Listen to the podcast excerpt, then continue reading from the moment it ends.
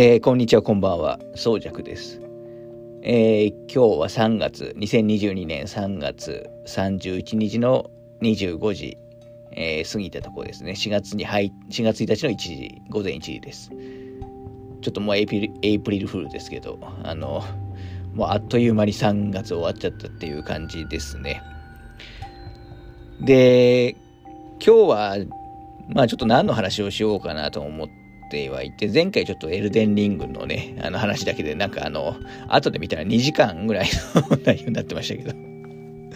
あの、まあ、よ、よくまあ何もあれ考えずに喋ってるなとは、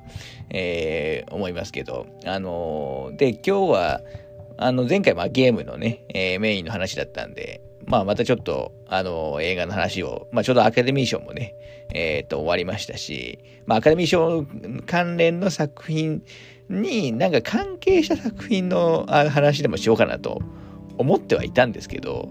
まあちょっとやめまして、まあ今回もちょっとね、あの、ゲームのあの話、えー、にしたいなと思っています。で、一応あの、まあ、ポッドキャストのタイトルには書いてあり、あると思いますけど、あのー、昨年発売されたね、えっ、と、ロストジャッジメント、あの、セガの竜が如くスタジオの、まあ、木村拓哉さん主演の、えー、でも話題になっている、あのー、まあ、竜が如くのね、まあスピン、スピンオフというか、まあ、別シリーズ、別立てのシリーズ、ジャッジアイズの続編、ロストジャッジメントの、えっ、ー、と、大型のダウンロードコンテンツとして、えっ、ー、と、まあ、木村さん演じるね、えっ、と、八神隆之の、あの、相棒キャラクターとして、おなじみの海藤さんこと、海藤正治の、まあ、事件簿という、あの、大型ダウンロードコンテンツが、え、ー、と、今週の月曜日ですかね、3月、えー、28日月曜日に、えっ、ー、と、リリースされましたね、0時に。はい。で、今回は、まあちょっとその話を、えー、しようかなと思ってます。あの、クリアは、えー、しましたので、まあちょっと、あの、まあ前半は、ネタバレなしの、あの、まあ、ちょっとロステ、あでも、まあ、基本本編のネタバレもしないですけどね、ネタバレなしの話をして、まあ、ちょっと後半はね、がっつり、えっ、ー、と、話のね、感想、あの、もう、あの、そんなに長くはするつもりないですけど、あの、後半はあの、話のネタバレバリバリありで、あの、えー、話の感想するつもりなので、まあ、やられてない方は、あのー、まあ、前半分は問題ないと思いますけど、後半は、あの、楽しみを奪ってしまうような、えー、話も、あの、しますので、まあ、あの、話すときに言いますけど、えー、ちょっとそこはご了承ください。はい。ということですね、えっ、と、まあ、月曜日のね、0時、まあ、日曜の夜に、まあ、珍しいですよね、ダウンロードコンテンツって、えっ、と、結構、あの、0時とかに配信される印象ないんですけど、ロストジャッジメントの今回のね、カイト・マサルの事件簿に関しては0時更新で、まあちょっとね、ダウンロード時間かかるんで、私はその日寝る前に1時間、あの、要するに日曜の夜に1時間やって、で、月か、だいたい4時間ずつぐらい、えー、やりまして、あのクリアをしましたと。で、水曜日ちょっと私今週、あの、もう年休消化で、あの、年度末の年休消化で休みだったんで、水曜日の朝に、まあ、クリア後のね、まあ、ちょっと、あのやり込み要素というか、まあ、ちょっと収集要素とか、あの、まあ、裏ボス的な、えー、ものもあるので、まあ、それをちょっと1、2時間やって、えっ、ー、と、完全に終わってる感じです。あの、一応、あの、追加の、あの、まあ、私も、まあ、今回もあの、プレイステ、えー、5でやってますけど、あのー、今回の海藤正治さん、海藤正治の事件簿用に一応追加トロフィーが 5, 5個ある感じですね。あのー、まあ、うち4つはもうあのストーリークリアするだけで、えー、取れるやつで、まあ、あの残り1つが、まあ、一応いろいろあのやっていくと、まあ、取れるっていう感じに、えー、なってますと。で、まあ、そもそもこの、あの、海藤正治の、えー、事件簿って、まあ、もともと予定されたコンテンツなんですよね。あの、まあ、多分、企画の段階の時点で、今、あの最終的な形が決まったわけじゃないと思う、ね、思いますけど、あの、ロストジャッジメントって、えっ、ー、と、最初にあのゲームが発売された、まあ去年、の時から、あの、シーズンパスも一緒に、えー、売っていて、で、シーズンパスっていうのは、まあ、本編を充実させるためのコンテンツに加えて、えー、まあ、今回の大型ダウンロードコンテンツも含めて、確か、えっ、ー、と、4000円ぐらい、えー、だったかなと。思います。私はそれを、あの、えー、すぐに買ったので、あの、今回は、まあそ、そその時使って、あの、もうすでに買ってあって、あのダウンロードするだけっていう感じでした。で、今回一応単品でもあの発売はされていて、単品だと、あの、確か税別3000円、まあ、プラス、普通税で、まあ、3300円ですかね。なので、まあ、ぶっちゃけシーズンパス と 買っちゃった方が、まあ、僕はね、いいとは思うんですよね。まあ、本編の、あの、えー、追加要素は、まあ、そんなに大きなところでないですけど、あの、とはいえ、シーズンパス4000円なので全然僕は安いと思うので、あの、まあ、これからやる人は、単品で買うんじゃなくて、シーズンパスを買っちゃうのをお勧めしますね。で、シーズンパス自体が、えっ、ー、と、今もやってんのかな？結構セールになったりもするんで、まあ、セールの時とかにね、えー、買うのが、えー、いいかなと思います。まあ、私は別に全然定価で買ってもいいとは思いますけど。なので、一応今回の海藤さんの、えー、ダウンロードコンテンツについては、もうそれだけで3000円、えー、300円っていう感じですね。なので、ダウンロードコンテンツとしては、今比較的、えー、高価な内容になってると思います。まあ、なんですけど、あのー、もうはっきり言って、まあ、ちょっとダウンロードコンテンツって言っても、もう本当いろいろあって あの、表現がすごい難しいんですけど、今回のやつも本当に大型の、えー、コンテンツで、あの、僕はあんまりダウンロードコンテンツって言いたくはないんですね。本当にジャッジアイズの、まあ本当スピンオフとして、一作品としても成立してるよぐらいの作品なので、まあ最近だとまあ近い部分としては、まあそれこそあのファイナルファンタジー7リメイクの、あの、まあプレイステ5版のね、あの、追加コンテンツとして配信された、あの、ユフィのね、シナリオがあったと思いますけど、まあ位置づけ的にはもうあれと同じような感じですね。まあボリュームも結構あれと、あの、近いかなと思います。まあ、あの、ボリュームっていうのはプレイ時間的なボリュームっていうところですね。あの、まあ、かかってるお金はだいぶ違い そうですけど。はい。という形ですかね。で、あの、私も楽しみにしていたので、まあ、いろいろね、今、ゲームに非常に忙しいんですけど、まあ、あの、そん、まあ、多分、そんなめちゃくちゃ長くはないかなと思って、先に優先的にやったって感じです。まあ、シナリオも、えー、気になってましたしね。で、一応あの、話自体は、ロストジャッジメント本編の、あの、後日談ですね。まあ、後日談といっても、あくまで話を独立してますけど、え本編よりも後の話。まあ、今現在、まあ、リリー、ダウンロードコンテンツがリリースされた現在の、あの、時間帯、時間軸の話って思ってもらえば、えー、いいかなと思います。で、基本あの、矢神とかは出てきません。という、矢神というか、まあ、いわゆるあの芸能人とか実際の俳優さんの、あのー、キャラクターは基本的には一人も出てこないという、えー、ところになってます。はい。で、一応ですね、私、先ほど言ったように、まあ、大体、あの、プレイ時間的には、えっ、と、まあ、あの、いろいろやりつつ、クリアまで9時間ぐらいで、え、ー、と、プラス、えー、残りのね、えっ、ー、と、要素、まあ、1、2時間というところで、まあ、ほんと10時間ちょっとやった、えー、感じです。はい。まあ、あの、はっきり言って別にあのー、プレイ時間イコールボリュームでは決してないんですけど、あの、この、この、海藤正の事件簿に関しては、もうとにかく満足度という意味では、まあ、あの、最初に結論を言ってしまうと、まあ、すごい高いものに、えー、なっていたと思います。まあ、10時間ぐらいですけど、すごく、えー、っと、まあ、濃厚なストーリーになっていて、あの、えー、クリア後のね、えっ、と、まあ、エンディング後は、なんていうんですかね。まあ、リュウガトフとかジャジャイズってクリア後になんか、なんていうんですかね。なんかズーンとくるものがやっぱ毎回あるんですけど、まあ、今回もダウンロードコンテンツながら、ちゃんとそれは、えー、あったかなと、えー、思いますね。はい。で、一応その、今回、えっ、ー、と、まあ、プレイヤー、プレイヤーキャラクター、主人公キャラクターも、まあ、矢神から怪盗さんになってるので、あの、基本的にもう、あの、アクション部分についてはもう完全に、えっ、ー、と、矢神とは別物になっていて、もうスキルのね、えっ、ー、と、とかも完全に別の、え、ものが、え、習得できるようになっている感じです。要するにもう本当にあの、まあもちろんね、あ街は同じ、えー、カメロ町が舞台になりますけど、あの、基本的には流用、流用してるところはほとんどないと思って、えー、いいと思いますね。で、キャラクター的なところで言っても、まあ、本編のキャラがね、まあ、顔見せ程度には、あの、人キャラクターが何人かは出てきたりしますけど、基本ドラマの中心となるのは全部新キャラクターで、えー、結構、あの、7、6、7人ぐらいですかね、メインキャラ、完全に新しいキャラクターが、えー、ちゃんと出てきて、あの、活躍するするような、内容になってます。あの、本編の内容を忘れても全然、あの、問題はないです。今回のは今回で、えー、完結してますので。はい。で、一応、あのー、あと違いといえば、あのー、そうですね。結構その街中の探索要素が結構強化されていて、えー、なんかいろいろね、例えば、あのー、猫を探したり できますし、あと怪しい部分を、あのーえー、カイトさんのその目、目で調べると、鼻で調べると、耳で調べるっていうのがあって、あのー、ちょっとね、バリエーションが、あのー、広がったことによって、ちょっと探索要素が少し楽しくなってる。あの、ロスジャッジメント本編よりも楽しくなってるとは思います。はい。あと、あの、調査シーン。まあ、あのー、ロスジャッジメント本編でもね、えっ、ー、と、自由に動き回って、えー、ものを調べたりできる、えー、アクティブサーチという画面があったと思うんですけど、ここについては、あのー、だいぶ面白くなってると思いますね。あの、面白くなっているし、難易度がだいぶ、えー、上がってるかなと思います。あの、ロストジャッジメントだと、もう基本的にはもうしらみつぶしに調べていけば、あの、えー、結構ね、アバウトに調べていけば、まあ、普通に進み、進みましたけど、今回は結構ちゃんとあの、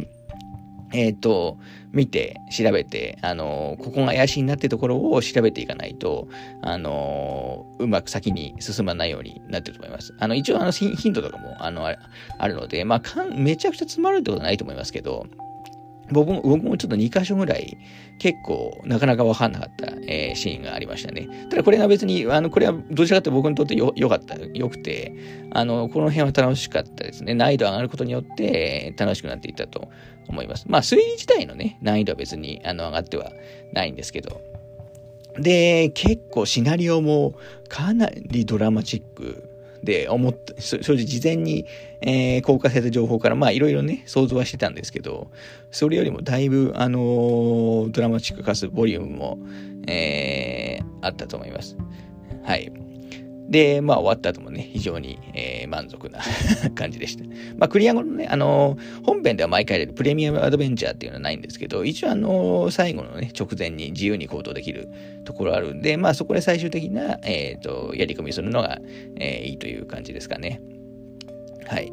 まあ、あの結論から言うと、私自身はものすごい満足をしましたというところですね。あの以前、あの、ゲームの話をするときは、一応なんか10段階で自分の満足度をつけるみたいな、えー、話をしましたけど、まあ、これ評価じゃなくてね、これはちょっとダウンロードコンテンツなんで、ちょっと難しいですね。あのー、まあ、とはいえ、まあ、大体、あのー、8ぐらいかなと。えー、思ってもらえばかなり良かったです。あの、えー、本編はちなみに僕はもう9か10ぐらいは言ってるんで、本編も私は昨日去年あの、全部のね、やり込み要素を、あの、いわゆるタウン号っていう、あの、なんていうんですかね、もう、いろんなやり込み要素、あの、があるんですけど、それも全部100%にして、えー、本編もトロフィーコンプリートをしてる、えー、感じですね。今回そういう意味だと、あのー、そういうコンプリート要素みたいなやつは、あの、あまり、え、ない感じです。まあ、スキルを全部、えー、と習得して、あと先ほど言ったように猫探しとか、あの、スキルさ、あの、まあ、スキル自体もね、探したり、街の中で探したりするんで、まあ、そういうのを探すのこと以外は、まあ、あんまりその、えっ、ー、と、がっつりとしたやり込み要素っていうのはない感じですね。あくまで本編、えー、がメインっていう、えー、ところだと思ってください。あの、サブストーリーとかもちろんないです。一応あのミニゲームに関しては、あの、一部を除いてできるとか、例えばあのセガのね、ゲームセンター、えー、とか、あと将棋とか、バッティングセンター対応できますけど、あのー、麻雀とかね、そういうのはないです。多分ですけど、まあ麻雀はあの、専用のね、グラフィックとか、あの、ボイスもめちゃくちゃ収録しなきゃいけないんで 多分ないんだと思いますけど、あのー、まあ、一部をの除いて、えー、できるって感じですかね。まあ、除いてっていうか、あんまり逆に言うと、できるものは、できるものの方が少ない、えー、感じだと思ってもらえばなと思います。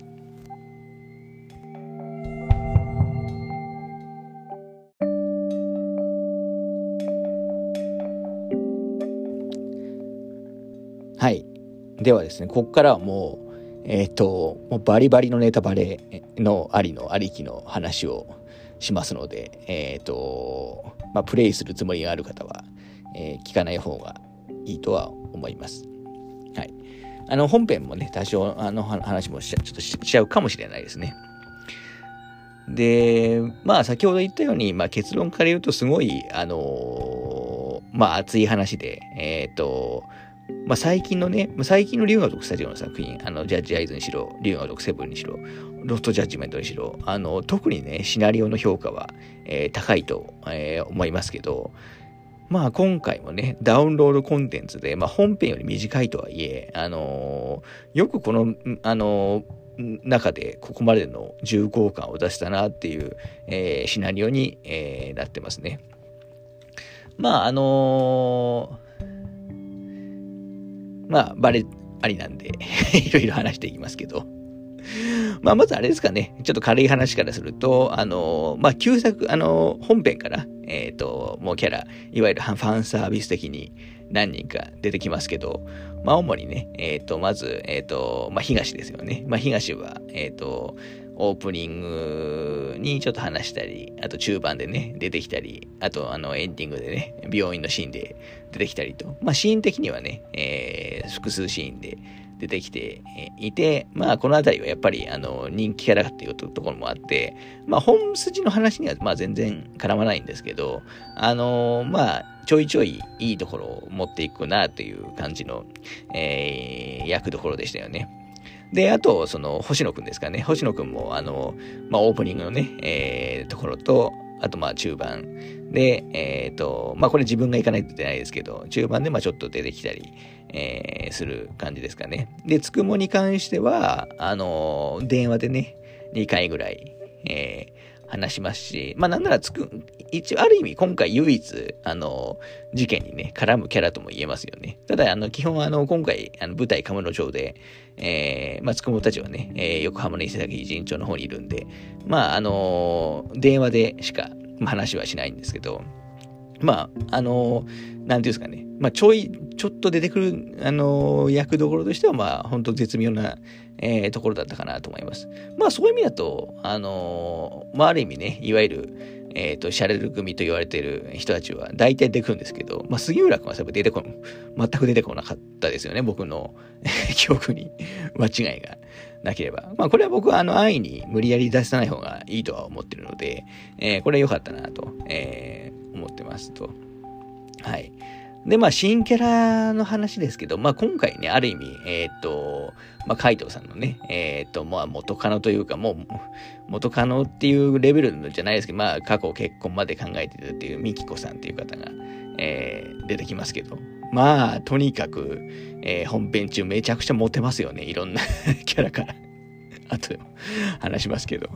あのー、もうこの時って、多分もうまあ年齢的にもね、あの、えー、カイト・マサルの事件簿に出てくる時って、もう、まあ、あの、それなりのね、えー、年齢だとも思うんですけど、もうそんなの関係なしに、もういろんな人から 持ってってますよね。で、かついわゆるあの、まあ気も強い上に、あの、それなりにね、力も強いってことで、まあ、あんまりその、で、顔も結構、いわゆるキリッとしてる感じで、今までニューガオ特シリーズだと、まあ、いそうでいなかったっていう感じのキャラかなと思いますね。いわゆる結構その重要な役どころで出てくる、えー、女性、特に女性キャラって、まあ、例えば、竜が如くゼロの誠とか、あと、が、てかそのぐらいしか思いつかないね。あとは結構その、重要だったとしても結構出番が少なかったりしますからね。あの、まあ、あと、まあ、もちろん、はるかとかは主人公なんで別ですけど、えー、なんかあの、過去いそうでいなかった、えっ、と、強い系の、あの まあ、ヒロインという言い方ちょっとあんま良くないかもしれないですけど、まあ、本当に、えっ、と、海藤さんともある意味お似合いのね、え感じですよね。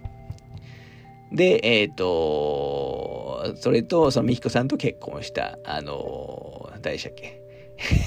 京也でしたっけ？あのまあ今回のね、えー、まあこれもネタバレありなんで全部言っちゃいますけど、まあ最初あの、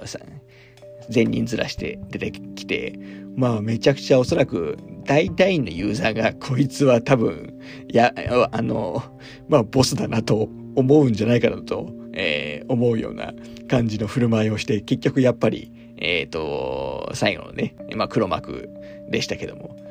まああれですよね、あの想像以上にえっ、ー、と、まあ、ゲス野郎というか、多分、竜が如くシリーズというか、まあ、ジャッジアイズも含めて竜が如くシリーズの中でも、その、まあ、強さとかを置いといて、悪いやつっていう意味だと、かなりトップクラスに入る、えー、ところですよね。もういろんなやつを裏から殺してますし、無理をしてますし、もう本当に、えっ、ー、と、まあ結局何のために、まあお金のためなのかなんか結局よくわかんなかったですけど、まあとにかくめちゃくちゃ、あのー、えー、悪いやつですよね。もう家族とかも関係なしに、えー、もう殺し、もう邪魔なやつを殺していくっていう。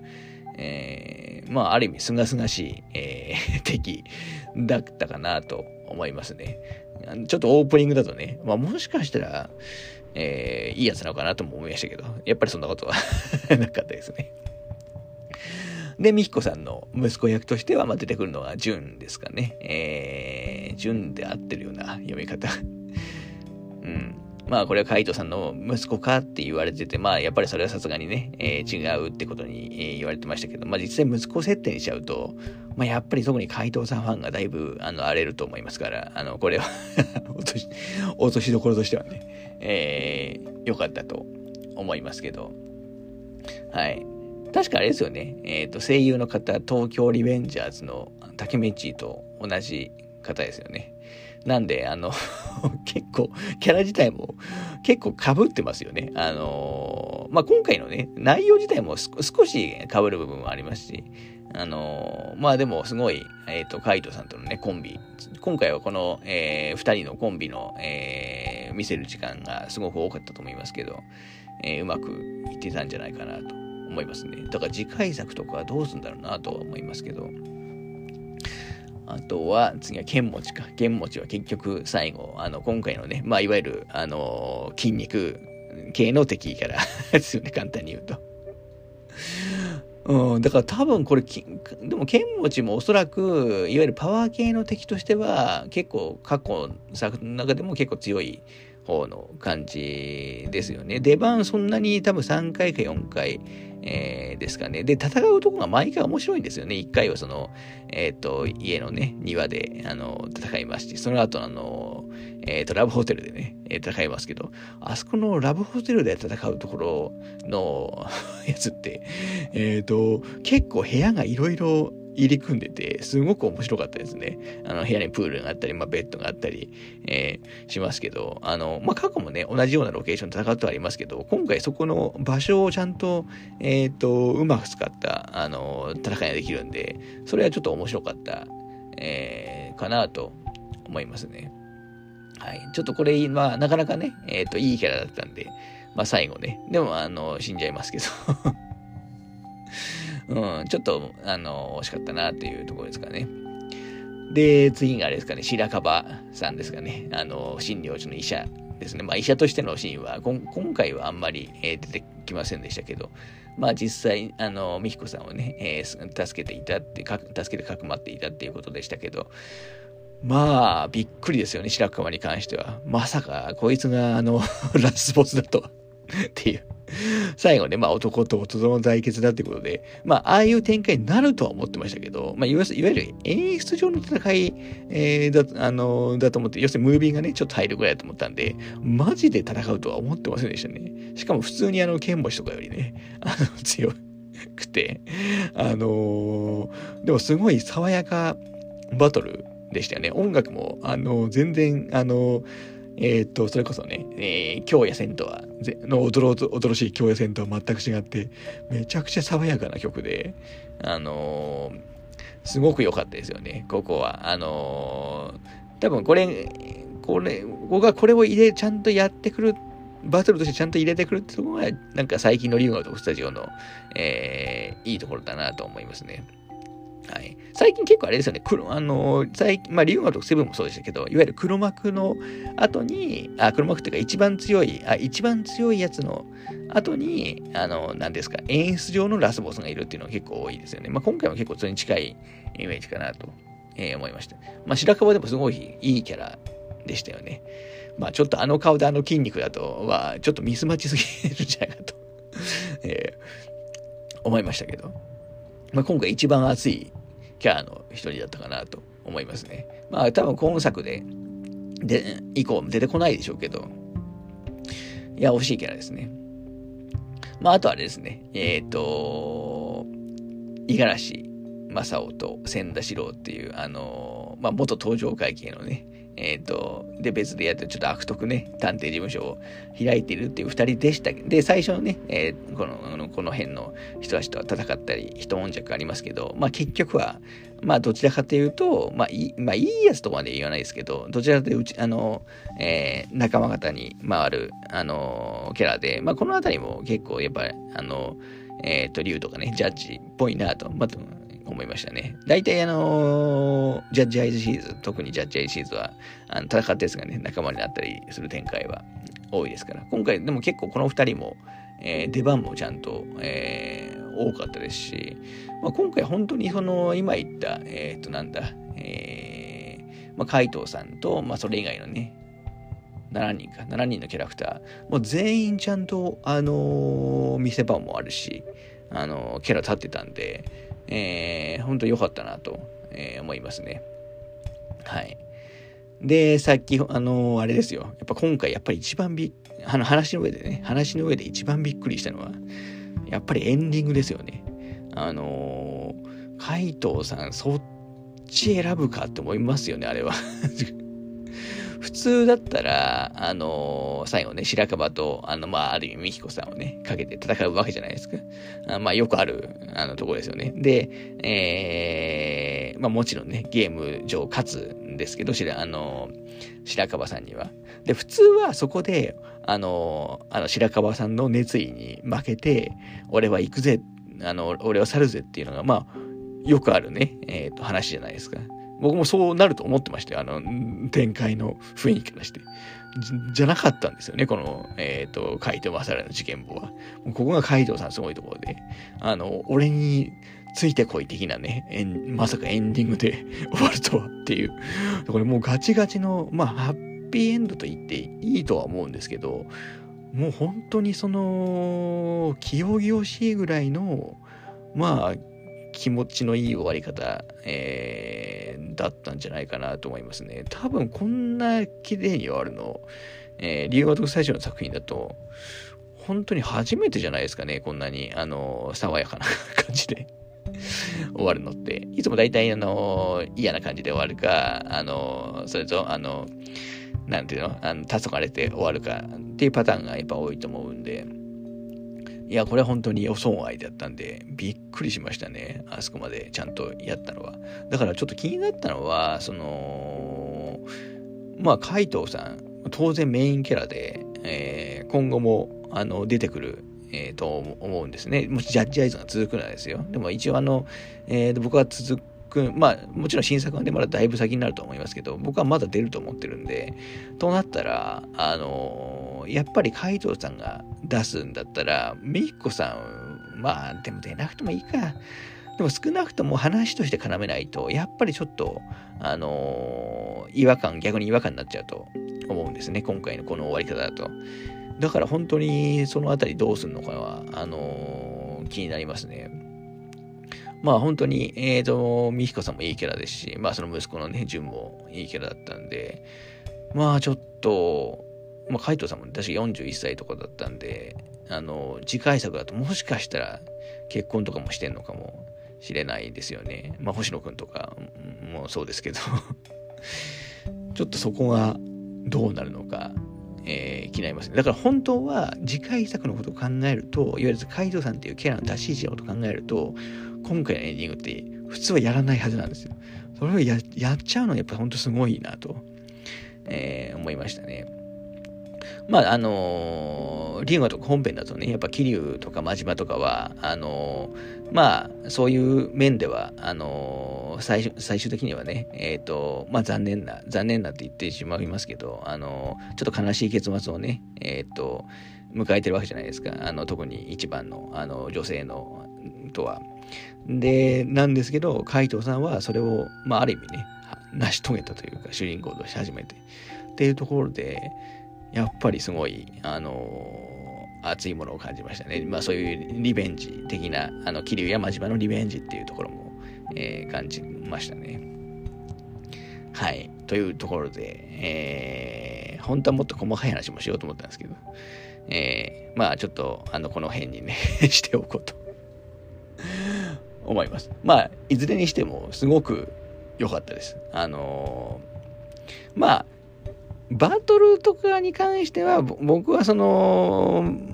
なんていうんですかね、めちゃくちゃ好きな感じではなかったんですけど、ただ、あの、総合的に完成度はさすがでしたね。で、ダウンロードコンテンツで僕は3300円でも全然、で、定価で買っても全然僕は安いと思います。あの、私個人の意見ですけど。はい。で、これをね、えー、で、今回の海藤さんのドラムのコンテンツは、まあ元からね、予定されたものなんで、全然、えー、構わないんですけど、あのー、例えばね、他の人気キャラ、例えばあのー、東とかのね、えー、っと、ダウンロコンテンツも作ってくれみたいな、えー、声とかね、出てくると思うんですよ。ただ、もうそういう、なんていうんですかね、えっ、と、あからさまなファンサービスはやっぱりやんないでほしいですし、あのまあ、リガドクスタジオだったらね、やらないとは思ってます。はい。あの、そこはやっぱり線引きを、あの、えー、僕もその、好きなキャラいっぱいいますけど、かといって、あの、ダウンロードコンテンツをね、量産してほしいわけではないので、まあ今回ね、この具合で良、えー、かったんで、まあ、もし次やるとしたらちゃんとした次回作が見たいなと、えー、いうところですかね。はい。まあ、とはいえ、まあ、そう言ってますけど、ダウンロードコンテンツ新しく出たらもちろん買いますよ。買いますし、期待はしますけど、あの、まあ、安易には出さないでほしいっていうところですかね。はい。いやー、よかったですね。なんか、あのー、どうしてもね、次まで、まあ、じゃまあ、リオナとかジャッジアイズって、えっ、ー、と、間隔が他のゲームで比べればればね、だいぶ短いとはいえ、やっぱり間が空くことには空くので、まあ、間にこういうのを挟んでくれるというのは、僕はすごい良かったなと思いました。で、一応次はね、えっ、ー、と、リガトクスタジオだと、リガトク8自体はもう制作は、えー、発表されてるんで、まあ次はこれか、それかなと、えー、思います。だから、もしかしたら U8 でも同じようなダウンのコンテンツが、えー、あるのかなとは、えー、今回もし成功していたら、セールス的に成功していたら、またやるんでしょうねというのはありますね。で、2、3年後、また、えっ、ー、と、ジャッジアイズのね、3作目期待したいなと思いますね。まあ、ちょっとやっぱり心配なのが、あのー、まあ、長尾さんもね、えっ、ー、と、リオドスタジオの、えー、総合監督のやってた、えー、長尾さんも、あの、背が退社、退社して、えー、しまったので、で、やっぱり木村さんとかってもともと長尾さんから声がけたっていうのはすごい、えー、大きな、えー、部分だと思うので、まあちょっと、そのあたりうまくちゃんと引き継いでるのかは多少は気になり、えー、ところではありますね。ちなみに余談ですけど、あの、その長尾さんがね、独立されて、えー、長尾市スタジオを、あの、作られましたけど、あの、今、あの、地上波でね、確か東京 FM だったかと思いますけど、えー、名古屋市スタジオのプレゼンツで、あの、名古屋さんのね、パーソナリティのラジオ番組始まってますからね。これがすごい、僕面白くて、今のところ4回ですけど、毎回、えー、聞いてますね。こちらもおすすめで、竜が如くのね、えー、裏話裏話というか、えー、的なものも、あの、まあ、もちろん名古屋さん辞められてるんですけど、あの、まあ、ゲーム自体の裏話というよりは、その、制作当時のね、エピソードとかも、えー、話されたりするんで、非常に僕的には、あの今好きな番組の一つではありますね。はい。で、一応ですね、ここで、えー、終わりは終わりなんですけど、あのー、今日一応これだけだと、あのいつもより短いので、実はもう一つやろうと思ってることがあって、えー、それをですね、一応その、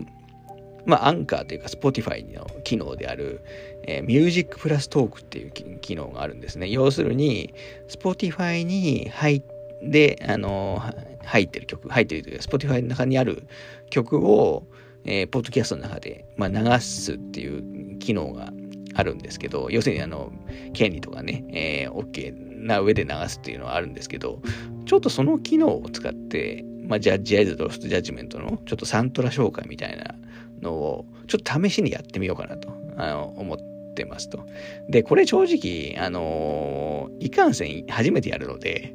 あの今もよくやり方も分かってないですし、もしうまくいかなかったら、あの、ボツになるんで、あのこの後何もなかったら、ボツになったと 思ってください。もしくは一回あげるかもしれないですけど、あのボツにするかもしれないです。ちょっとですね、一番よく分かってないのが、その Spotify 以外で聞く人、例えば Apple Podcast と、あのなんですか、Google Podcast で聞く場合、そそのエピソードがどうなるのかが、多分音楽部分は消えないとは思うんですけど、ちょっとどうなるのかが全然わかんないですね。一応このアンカーからだと、全部配信は各プラットフォームされ、あの、普通の回だとね、され勝手にされちゃうんですけど、ちょっと今回それが、えっ、ー、と、どうなるかわかんないんで、えー、多分次のね、この後の、次の冒頭でも、この話、同じような話、えー、すると思いますけど、もしなかったら、あのー、もうその、そその件はボスになったと 思ってくださいと いうところですね。で、それがもし、えっ、ー、と、うまくいったら、えっ、ー、と、まあ、同じようなこともね、時々、えー、今後もやりたいなと思います。なんで一応今回は、えっ、ー、と、カイト、あの、ロストジャッジメントダウンロードコンテンツの、まあ、カイトさんの、えー、ダウンロードコンテンツの、まあ、感想会と、あの、ジャッジアイズロストジャッジメントの、まあ、サントラ、まあ、プラス、まあ、ちょっと、えっ、ー、と、各作品のね、えっ、と、主題曲とかをね、ちょっと、えっ、と、かけたいなと思いますので、えもし、あの、続きがあったらお願いしますというところですね。では、失礼しました。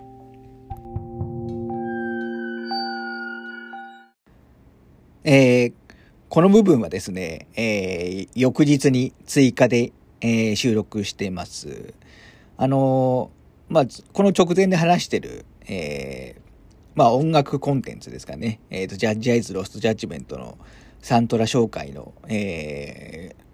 部分なんですけど、どうやらですね、あの、まあ、配信は問題なかったんですけど、あの、そもそも Spotify にしかやっぱり配信がされないようで、音楽を入れると、どうやら自動的にチェックが、えー、入って、あまあ、審査みたいなやつですね。入って、えー、基本は Spotify のみの配信になるみたいです。なので、ちょっとあの、他の、えっ、ー、と、Apple とか Google の方では、あの、そもそもエピソード自体が、えー、入ってないと思いますというところですね。なんで、まあ、今後もちょっとこのミュージックプラストークの機能は時々、まあ、ゲームミュージックとかの紹介でやろうと思ってるので、まあ、ちょっとそちらを確認したい人は Spotify の方で、えー、お願いしますという補足でした。まあ、実際、あの、試してみていろいろ分かったので、えー、という感じですね。はい。ちょっと、翌日の補足でした。